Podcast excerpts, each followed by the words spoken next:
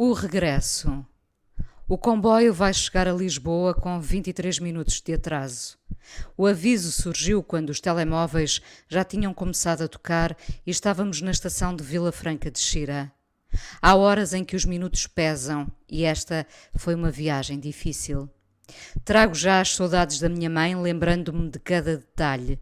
Os canteiros cheios de cor que são vida nesta altura depois, as flores que enchem a casa e que estão ali também para eu as poder cheirar. A minha mãe incentiva-me. E essa rosa? É uma rosa lilás farfalhuda que tem um perfume que, se pudesse, trazia num frasco. Temos a Carla como aliada. Passou a cuidar da minha mãe, do jardim, da casa e quando vou de visita já penso nas duas. Facilmente ficamos as três a conversar sobre a vida a rir de coisas que tentamos descomplicar, a fintar a existência que tem tantos espinhos como as rosas perfumadas. Não há perfume sem espinhos, talvez seja isso. 21 e 23. A estação de Santa Apolónia está quente e deserta.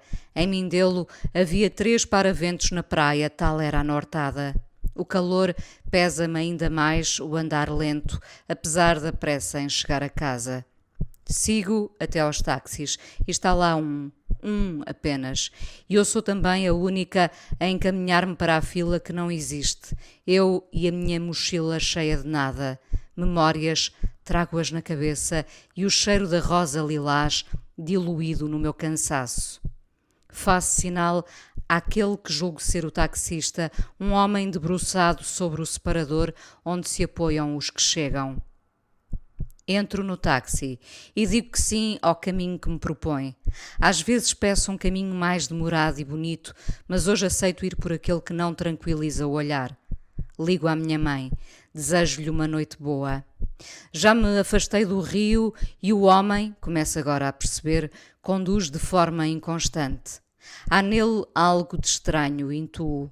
Primeiro penso, erradamente, se poderá ter bebido mas vou cansada e deixo-me ir na dança descoordenada da pressa em chegar a casa.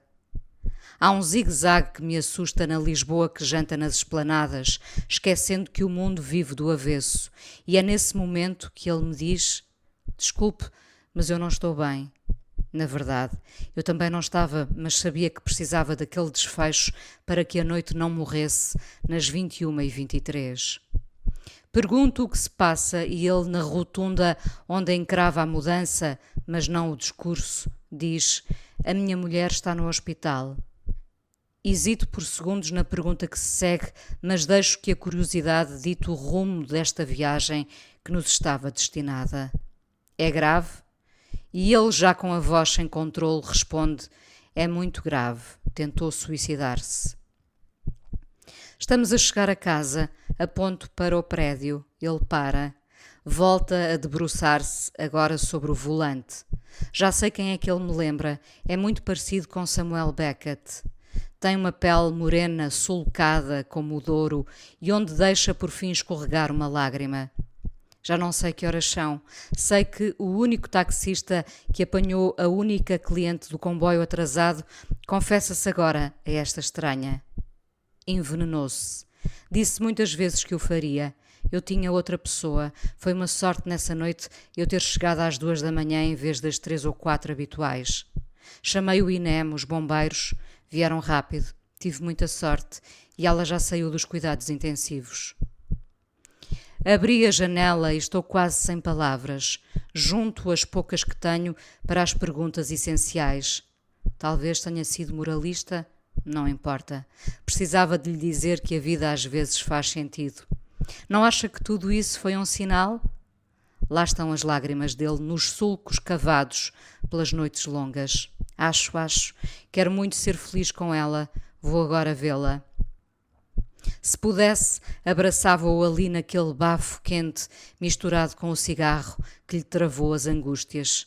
Fechei a porta e ele seguiu veloz. Eram 21 e 23, não estava ninguém à minha espera senão ele.